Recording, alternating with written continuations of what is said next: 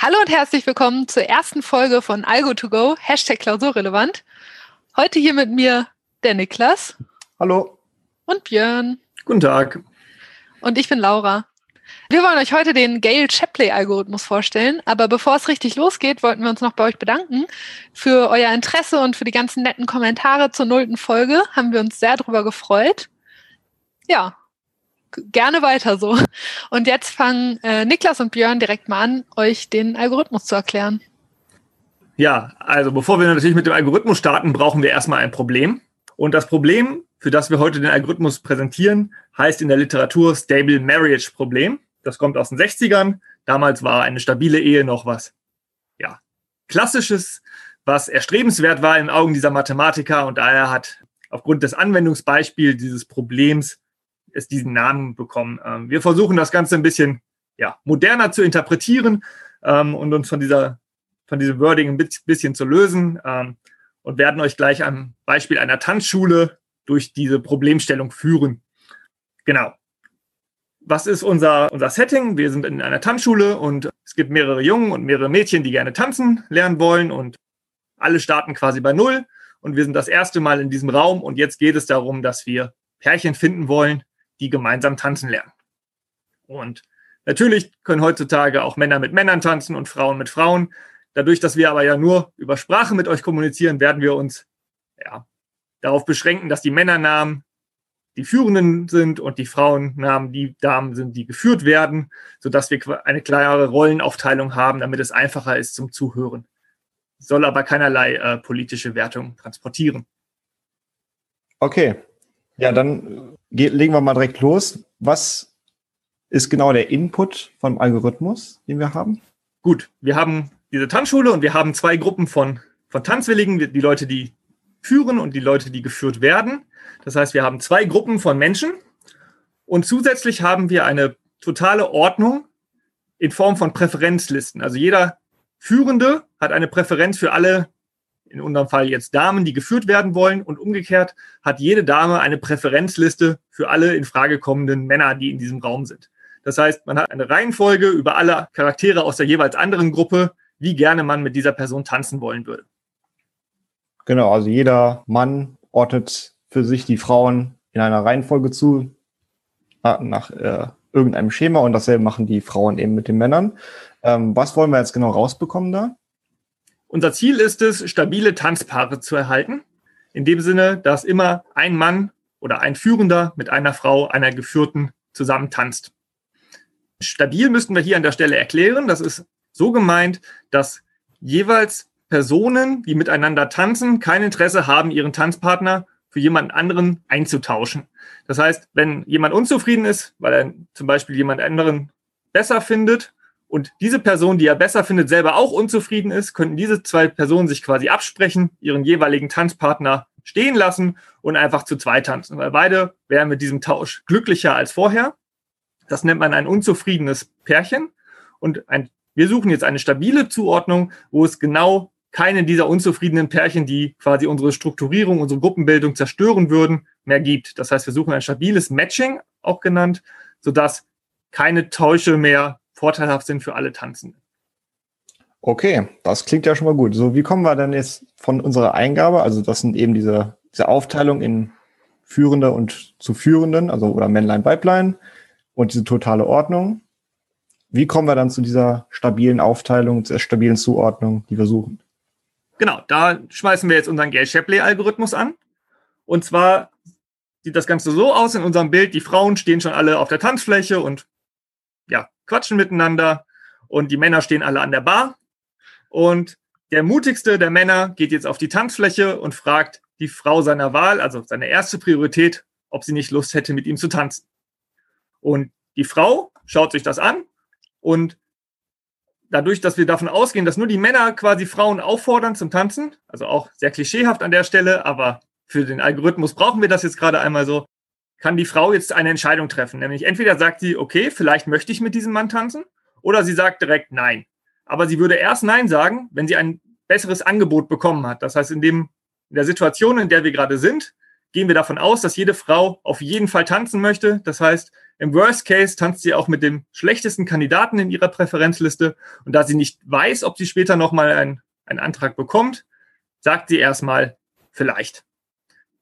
Aufgrund der Situation, dass der erste Mann mutig war, ist jetzt auch der zweite Mann mutig, geht auch zu seiner ersten Wahl und fragt auch, ob man tanzen möchte. Und jetzt haben wir zwei verschiedene Situationen. Entweder auch er fragt eine andere Frau zum ersten Mal, dann sagt die wieder vielleicht, aufgrund derselben Begründung wie vorhin. Oder aber der Mann hat derselben Frau ein, eine Tanzaufforderung präsentiert. Und jetzt hat die Frau die Wahl. Und zwar, sie hat ja eine Ordnung über alle Männer. Das heißt, sie kann sich von den beiden Anfragen, die sie bekommen hat, den aussuchen, der ihr besser gefällt. Das heißt, der andere wird abgelehnt und der neue oder der bestehende Kandidat bleibt auf dem Vielleicht-Status.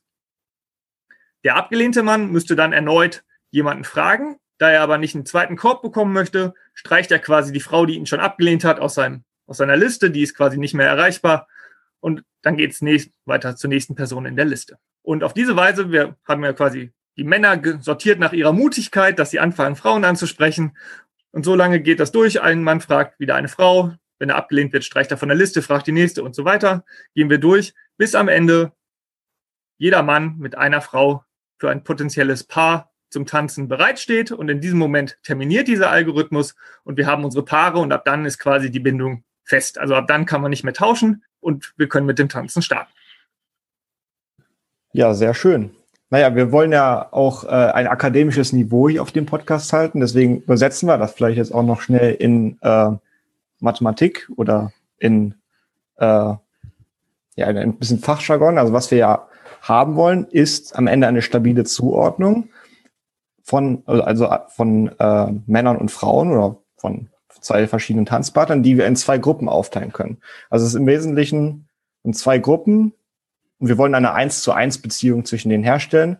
Da kann man jetzt drauf kommen, das klingt doch sehr ähnlich wie ein bipartiter Graph. Also ein Graph, bei dem wir die Knotenmenge in zwei Gruppen einteilen können und die Knoten, äh, Quatsch, die Kanten laufen nur zwischen diesen beiden Gruppen und nicht innerhalb der eigenen Gruppe.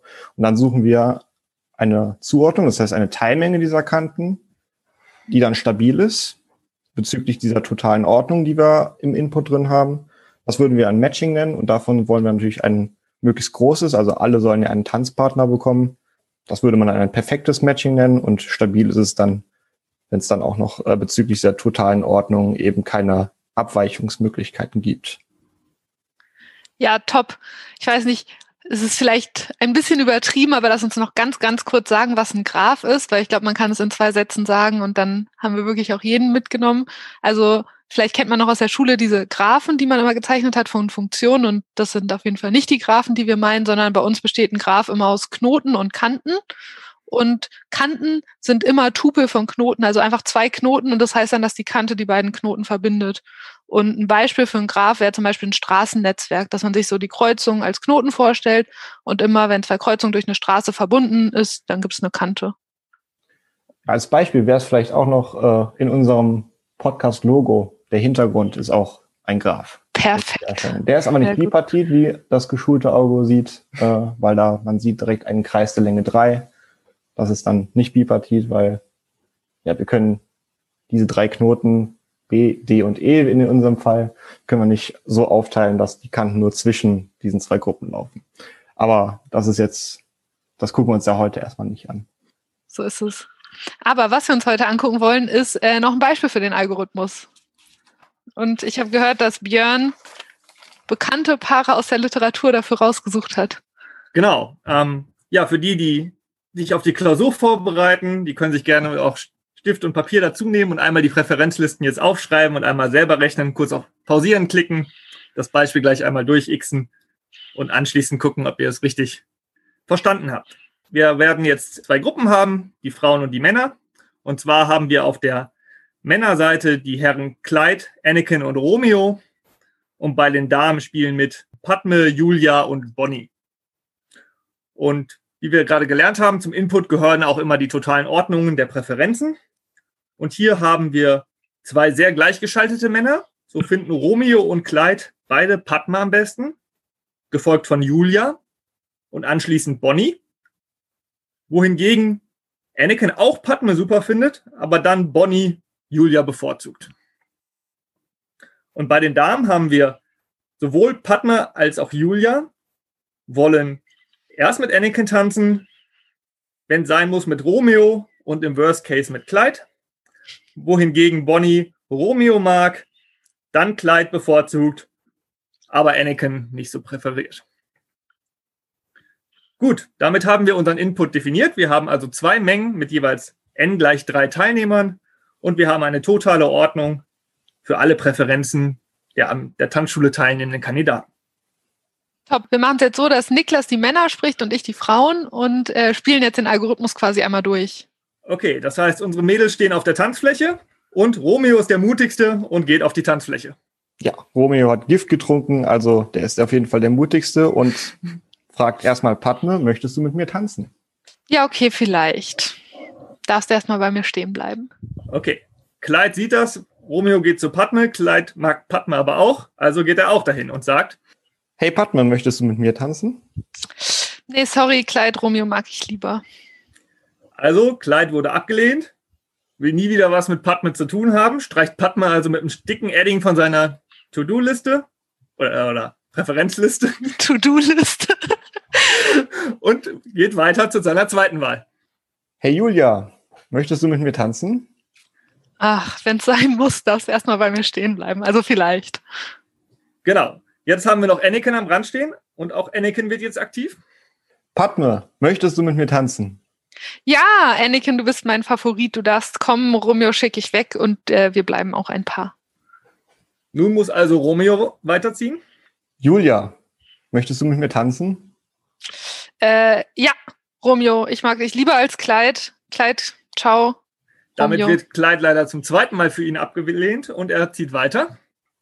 Bonnie, wir sind übrig. Wir müssen miteinander tanzen, bitte. So ist es. So, damit haben wir jetzt die glücklichen Pärchen Romeo und Julia, Anakin und Padme und Clyde und Bonnie. Und wie die Geschichte uns gelehrt hat, werden die sehr lange glücklich zusammen tanzen. Oder nicht so lange, aber Jeder bis zu seinem glorreichen Ende. Gut, ja, fantastisch. Ähm, dann haben wir das Beispiel geschafft. Es ging ja relativ schnell. Ist es eigentlich immer so, dass dieser Algorithmus schnell funktioniert? genau. Also was, was passiert im Endeffekt? Wir haben einen Algorithmus, von dem wir wissen, dass er terminiert. Warum Warum? eigentlich? Das ist erstmal die erste Frage. Warum terminiert der Algorithmus? Genau. Dadurch, dass die Frauen erstmal den Mann auf vielleicht setzen und nicht ablehnen, werden wir immer die Situation haben, dass wir am Ende die Paare, dass wir N-Paare haben, wenn unsere Mengen jeweils N groß sind, weil man, eine Frau wird niemals einen Mann ablehnen, wenn sie keinen Ersatz dafür bekommen hat.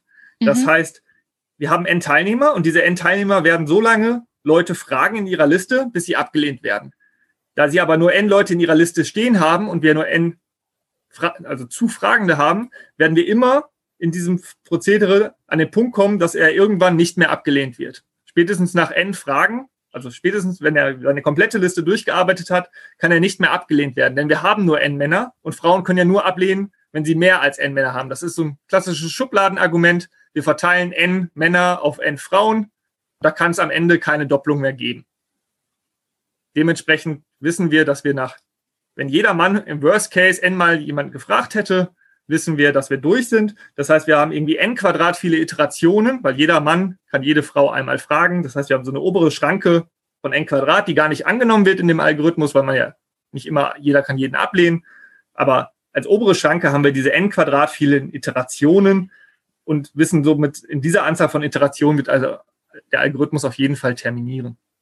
Bezogen auf den Input ist die Laufzeit sogar noch besser, dadurch, dass wir als Input auch unsere totalen Ordnungen bekommen. Die sind ja schon n Quadrat groß, weil wir für jeden Person quasi für n halbe viele eine Präferenzordnung brauchen, sind wir da sogar linear in der Laufzeit in der Größe des Inputs. Genau. Und äh, jetzt nochmal, wir haben ja letzte Woche diese schnellen und langsamen Algorithmen vorgestellt und die leichten und schweren Probleme. Das heißt, sozusagen stabiles Matching zu berechnen, ist ein leichtes Problem, weil hier haben wir einen schnellen Algorithmus. Ne? So. Jawohl. Top. Dann möchte ich jetzt was erzählen und zwar zu der Ordnung auf den stabilen Matchings. Äh, das finde ich ist eine sehr, sehr interessante Sache. Also die allererste Sache, die man dazu beobachten kann, ist, dass während des Algorithmuses die Männer die ganze Zeit schlechter werden. Also die starten mit ihrer ersten Wahl und dann, wenn die abgelehnt werden, dann gehen die ja zu der zweiten und so weiter. Das heißt, die verschlechtern sich während des Algorithmuses nur und die Frauen, die verbessern sich nur. Also das ist schon mal eine Bewertung oder eine, eine Beobachtung, die mir wichtig ist, weil ich will jetzt die Frage kurz äh, thematisieren, ob es vielleicht unterschiedliche, also es kann bei diesem Algorithmus unterschiedliche Ausgänge geben, sage ich das mal als erstes, und dann, ob wir quasi einen finden, der gut ist für die Männer oder einen, der gut ist für die Frauen oder ob man das gar nicht so sagen kann. Und genau, die erste Sache, die dazu wichtig ist, habe ich gerade schon gesagt, es gibt nicht immer nur ein stabiles Matching, sondern es kann einfach ganz viele verschiedene geben. Und wenn ihr Gale-Shapley-Algorithmus mal googelt bei Wikipedia, da ist sogar ein Beispiel aufgezählt, ähm, auch einfach mit drei Personen. Und ich finde, das ist ganz interessant, denn in dem Beispiel gibt es genau drei stabile Matchings. Es gibt einmal das, wo alle Antragsteller ihre erste Wahl haben und alle, die gefragt werden, ihre dritte. Dann gibt es das, wo alle in der zweiten Wahl sind, also sowohl die Antragsteller auch, als auch die Gefragten. Und es ist auch ein stabiles Matching, wenn die Antragsteller alle ihre dritte Wahl haben und die Gefragten alle ihre erste. Also die, die Männer alle die dritte, die Frauen alle die erste in dem Fall. Und bei den Matchings könnte man es ja jetzt so sagen, dass die Männer finden natürlich das am besten, wo sie alle ihre erste Wahl haben, dann das, wo sie alle ihre zweite haben und dann das, wo sie alle ihre dritte haben. Das heißt, die, die haben eine Ordnung auf diesen Matchings, eine totale Ordnung. Die sagen, ja, am liebsten wollen wir natürlich alle unsere erste Wahl haben, dann alle unsere zweite, dann alle unsere dritte. Und der Algorithmus, der würde auch immer das Matching finden, was am besten ist für die Männer. Und immer das finden, was am schlechtesten ist für die Frauen. Jetzt kann man das nicht ganz so allgemein sagen, wie ich das gerade gesagt habe, weil auf diesen stabilen Matchings gibt es nicht immer diese totale Ordnung. Also es gibt nicht immer ein Bestes, ein Zweitbestes, ein Drittbestes, sondern es kann Matchings geben, die ich nicht vergleichen kann. Also es kann irgendwie ein Matching geben, wo Mann A besser ist und Mann B schlechter und dann quasi umgedreht. In dem anderen ist dann der B besser und der Mann A schlechter. Dann würden jetzt die Männer sagen, ja, zwischen den beiden Matchings sind wir indifferent. Aber so, sobald sozusagen eins gibt, wo alle Männer besser sind oder alle Männer schlechter, würden die eben sagen, das präferiere ich. Und der Algorithmus findet immer so eins, was am besten für die Männer und am schlechtesten für die Frauen ist. Und ähm, ich habe natürlich auch mal das ganze Zeugs in meinem Studium gelernt und wir hatten damals einen Prof und ich fand es irgendwie ganz witzig. Deswegen wollte ich diese Geschichte auch heute gerne erzählen, der uns das auch beigebracht hat. Und er hat dann gesagt, die, die Moral von der Geschichte ist, äh, mein Dating-Tipp für euch, Activity pays off. Also die Männer sind ja nur gut, weil die rumgehen und die ganze Zeit diese Anträge machen. Das heißt, äh, Aktivität zahlt sich aus und wir hatten euch ja auch letzte Folge einen Dating-Tipp versprochen. Hier ist der. ähm, ja, und jetzt erzählt uns aber Niklas noch was. Und zwar darüber, was man noch machen kann. Also ob es sich immer lohnt, die Wahrheit zu sagen. Ja, genau das. Das Ding, also wir haben jetzt gerade schon einen guten Dating-Tipp gehört, Activity Pays Off man könnte argumentieren, es gibt jetzt noch zwei weitere, die sind aber etwas unehrlicher, könnte man behaupten. Und zwar ist es so, dass wenn eine Frau, also eine, die gefragt wird, über ihre Präferenzlisten lügt, also angenommen, sie weiß, was, äh, welchen äh, Mann die anderen Frauen jeweils am besten finden oder, oder die diese Ordnung eben kennen, dann kann sie vielleicht an ihrer Präferenzliste einfach was verdrehen und sobald ein Mann sie fragt, ob ja, ob, ob er äh, mit ihr tanzen darf, dass man einen Mann ablehnt, obwohl man ihn eigentlich besser findet als den aktuellen Partner. Äh, das kann dazu führen, dass eben dieser Mann zu einer anderen Frau hingeht und ihm die, äh, dieser Mann der Frau ein besseres Angebot macht und dass der Partner, der dann frei wird, eben, das ist der, den ich eigentlich am besten finde. Also in dem Sinne kann eine, eine Frau durch Lügen ihre, ihre Wahl verbessern ihren Tanzpartner verbessern. Funktioniert natürlich nur, wenn die Frau das alleine macht und muss eben genau diese Präferenzlisten der anderen Frauen noch kennen. Die Männer haben so eine Option eigentlich nicht.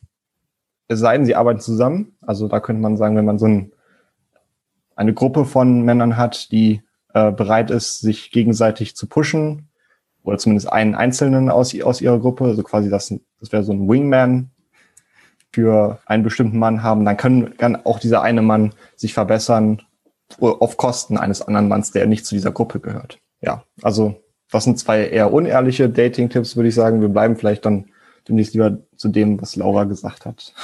Obwohl Wingman ist noch okay, oder? Das andere ist vielleicht ein bisschen risikoreich, auch wenn man die Präferenzen der anderen Frauen falsch einschätzt. Genau, die können ja auch lügen darüber, so gesehen, ja, das stimmt. Und dann schaden, schaden sich am Ende alle. Genau. ähm, ja, ich wollte noch über eine Sache reden und zwar heißt das Ganze ja Gale-Shapley-Algorithmus und wie man sich vielleicht denken kann, ist das nach den Menschen Gale und Shapley be bekannt, äh, benannt, in dem Fall beides zwei Männer. Und ähm, ja, ich habe gedacht, ich frage euch mal, wisst ihr, was der Shep, äh, nee, ich wollte euch eigentlich anders fragen, was fällt euch zu Shapley ein? Wofür ist der berühmt? Wir kennen den aus einem anderen Zusammenhang noch. Kennen den aus der kombinatorischen, äh, kombinatorischen, oh Gott. Algorithmischen meinst du wahrscheinlich. Ich meine aus der Kooperativ. kooperativen, so ist es, aus der kooperativen Spieltheorie. Du willst bestimmt auf den Shapley Value hinaus. Genau. Was Auf ist den bin das? ich auch gekommen. Was ist der Shapley Value? Kann man das kurz irgendwie in einem Satz sagen? Es ist ein, ein Wert, der, der eine faire Aufteilung quasi beschreibt vom Gewinn Ja. beispielsweise oder Kosten auch. Ja, würde ich auch so sagen. Also genau, wenn eine Gruppe quasi zusammenarbeitet, zusammen irgendwas verdient, erwirtschaftet, wie auch immer, oder halt zusammen Kosten hat, wie können die das innerhalb der Gruppe möglichst fair aufteilen? Äh, das ist sozusagen ein Fairness-Konzept, wenn man so will. Ähm, ja, das fand ich ganz interessant, denn für seine ganzen Erkenntnisse, aber unter anderem eben auch für diesen Shapley Value und für diesen Gale-Shapley-Algorithmus hat der gute Herr äh, 2012 den Wirtschaftsnobelpreis bekommen, zusammen mit Elvin Roth. Mm, ja, und über Gale habe ich auch zwei äh, wichtige Informationen herausfinden können. Und zwar ist die erste, dass Gale eine Kolumne über mathematische Unterhaltung hat, also der Vorläufer von dem, was äh, wir hier gerade mal probieren zu machen. Ähm, und das zweite, es wäre vielleicht noch ein bisschen lustiger, wenn wir das Ganze wirklich Stable Marriage Problem genannt hätten, ist, dass Gail sich von seiner Frau oder dass Gail und seine Frau sich getrennt haben und er dann in der zweiten Ehe erst glücklich geworden ist. Also er hatte am Anfang keine Stable Marriage. Dann vielleicht noch eine Sache zu dem, was wir zu Beginn gesagt haben. Wir hatten ja darüber gesprochen, dass wir so zwei gleich große Gruppen brauchen und das in Männer und Frauen teilen. Man kann das Ganze natürlich jetzt auch in eine moderne Tanzschule oder zeitgemäße Tanzschule interpretieren, dass quasi jeder mit jedem tanzen darf. Dadurch brauchen wir größere Informationen, denn wir brauchen nicht mehr nur Prioritätslisten für die Hälfte der Teilnehmer, sondern für jeden, weil auch jeder Mann jetzt jeden Mann ranken muss und jede Frau jeden, jede Frau. Das heißt, wir haben quasi totale Informationen für alle. Das heißt, unser Input wird größer und unser Algorithmus funktioniert nicht mehr ganz so einfach, denn wir haben jetzt nicht mehr diesen Zweiteilung unserer Mengen. Dementsprechend haben wir jetzt einen vollständigen Graphen, um das nochmal mit dem Bild vom Anfang zu vergleichen, und müssen den Algorithmus dementsprechend anpassen. Das heißt, in der Literatur dieses Problem mit, diesem, mit dieser einen großen Menge, wo wir jetzt wieder Pärchen finden wollen, Stable Roommate Problem. Das heißt, wir haben dieses Szenario, wo in einem College oder in einer Uni sich x Leute anmelden und jeder kann sich einen Raumpartner für das Zweierzimmer für die ersten Jahre im, im College irgendwie aussuchen. Und man gibt genauso Präferenzen an über alle Teilnehmer, wen man gerne als Mitbewohner hätte. Der Algorithmus funktioniert ähnlich. Ähm, das führt jetzt zu weit. Aber im Prinzip kann man auch für dieses Problem in polymerer Zeit ein stabiles Matching bestimmen. Aber mit einer ganz wichtigen Einschränkung, nur falls es existiert. Ne? Also es, es Genau. gibt Fälle, in denen das eben gar nicht ein Genau, stabiles also dadurch, dass wir nicht mehr diesen, diesen Graph, diese Zweiteilung haben, wird das Ganze halt komplizierter. So ist es. Birgt die Möglichkeit, dass wir nicht stabil sind. Ja, perfekt. Ich wollte auch noch eine Frage stellen und zwar, wofür ist das Ganze eigentlich gut? Unsere Lieblingsfrage. Da können wir eigentlich ganz gut äh, direkt beim College bleiben, schätze ich. Also wir, eben haben wir die Raumaufteilung genommen, aber das ist eigentlich auch das klassische ähm, Beispiel, was, glaube ich, auch im Paper von Gale und Shapley drin ist, das College Admission Problem. Also wo wir dann Studierende haben, die Universitäten ranken, also auf die sie gerne gehen möchten. Das ist eben unsere Ordnung, die wir zum Teil zum Input haben. Und die Universitäten haben natürlich auch ein Ranking bezüglich der Studierenden, also mit je nachdem, was für Abschlussnoten sie auf dem, ja, auf ihrer früheren Schule gehabt haben. Dafür kann man das verwenden. Das ist natürlich jetzt nicht so, dass wir eine 1 zu 1 Beziehung haben, denn die Universitäten, also die nehmen natürlich mehr als nur einen Studenten auf. Da kann man von so B-Matchings sprechen, also dass die Universitäten so ein Gewicht haben, äh, wie viele sie maximal aufnehmen können. Studierende wollen natürlich weiterhin nur auf eine Universität gehen. Aber um es ganz leicht zu halten, könnte man auch einfach sozusagen so viele Unis einfügen, wie die Plätze haben. Ne? Ja, genau. Würde jetzt unsere Laufzeit kaputt machen, aber für einfach genau, nur mal die Anwendung. Im, im, Endeffekt ist es, glaube ich, auch äh, relativ ähnlich, dass man dann so, so Dummy-Knoten quasi oder so Dummy-Repräsentanten einfügt bezüglich denen, die Studierenden dann jeweils indifferent sind, wenn die eigentlich zur selben Universität gehören. Ja, genau. Mhm.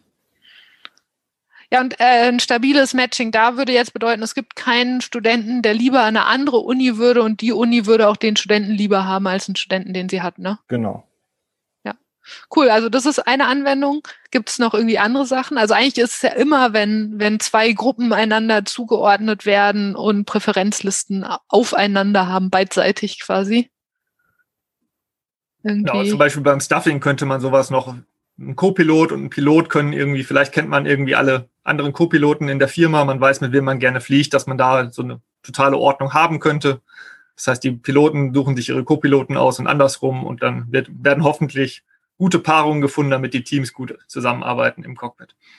Aber generell kann man das halt für jegliche Form von ja, Hierarchie-Matchings oder ähnliche Paarungen, wo wir wirklich diese Zweiteilung haben, anwenden. Ja, top.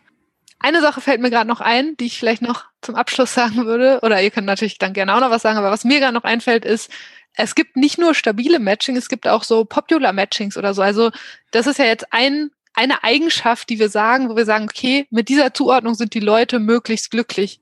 Man könnte auch sagen, ach, stattdessen lässt man die Leute einfach abstimmen. Die sollen immer zwischen Matchings abstimmen und sagen, welches sie besser finden oder so. Also es gibt sozusagen da unterschiedliche Konzepte. Und man, man könnte auch zum Beispiel sagen, dass nur die Studenten Präferenzen auf den Unis haben, aber die Unis sind eigentlich indifferent, die wollen einfach nur möglichst viele Leute haben und dann sucht man so eine Zuordnung und dann sind diese Popular Matchings vielleicht wieder interessant. Aber äh, das würde jetzt hier zu weit führen. Genau. Eine weitere Erweiterung, die man sich anschauen könnte, wäre, wenn halt die Präferenzlisten nicht mehr eindeutig wären. Das heißt, mhm. wenn man mehrere Kandidaten gleich gut findet, da gibt es dann Abwandlungen mit schwach stabil oder super stabil oder stark stabil, je nachdem, welche Art von, von Gleichheiten man quasi zulassen möchte oder nicht vollständigen Listen, mit denen man quasi den Algorithmus modifizieren kann, um auch diese Präferenzlisten lösen zu können. Ja, sowas wird ja auch interessant. Also gerade bei Tanzschulen, da sind ja Männer häufig in der Unterzahl. Ich weiß nicht, ob es in Aachen auch so ist. Ich kann mir vorstellen, dass es da eine Chance gibt, dass da die Männer womöglich sogar gut vertreten sind. Aber grundsätzlich, dass die Präferenzlisten bei den Frauen kleiner sind als bei den Männern, könnte ich mir bei Tanzschulen ganz gut vorstellen eigentlich. Also das ist ja auch ein, eine Variante dieses desselben Problems eigentlich. Also, dass man sozusagen, jetzt haben wir immer angenommen, eine Frau möchte lieber irgendeinen Mann haben und ein Mann möchte lieber irgendeine Frau haben, als alleine zu bleiben. Und du meinst jetzt, dass man nur, dass man sagt, ey, also mit der Teilnehmung würde ich tanzen und wenn ich aber keinen von denen krieg, dann tanze ich lieber gar nicht als mit äh, dem. Ja, ich meine, das geht, das geht auf jeden Fall auch, aber eventuell auch einfach, dass gar nicht genügend Männer da sind, dass für jedes ah, okay. da ist. Also ich meine, aber beides wäre eine hübsche Variante auf jeden Fall von dem Problem, ja. Ja, fantastisch. Ich glaube, von meiner Seite war es das alles, was ich hier mir aufgeschrieben habe und was ich im Kopf habe zu dem Thema. Habt ihr noch was? Ja, geht mehr tanzen. Ja, wenn wir ja, wieder dürfen. Ich wollte gerade sagen, es ist gerade schwierig. Aber falls ihr wieder dürft, dann habt ihr jetzt von uns drei tolle Dating-Tipps bekommen. Lügen, Wingmans benutzen und aktiv sein. Ja, ich glaube, damit verabschieden wir uns bis nächste Woche. Bye, bye. Ciao. Ciao, ciao.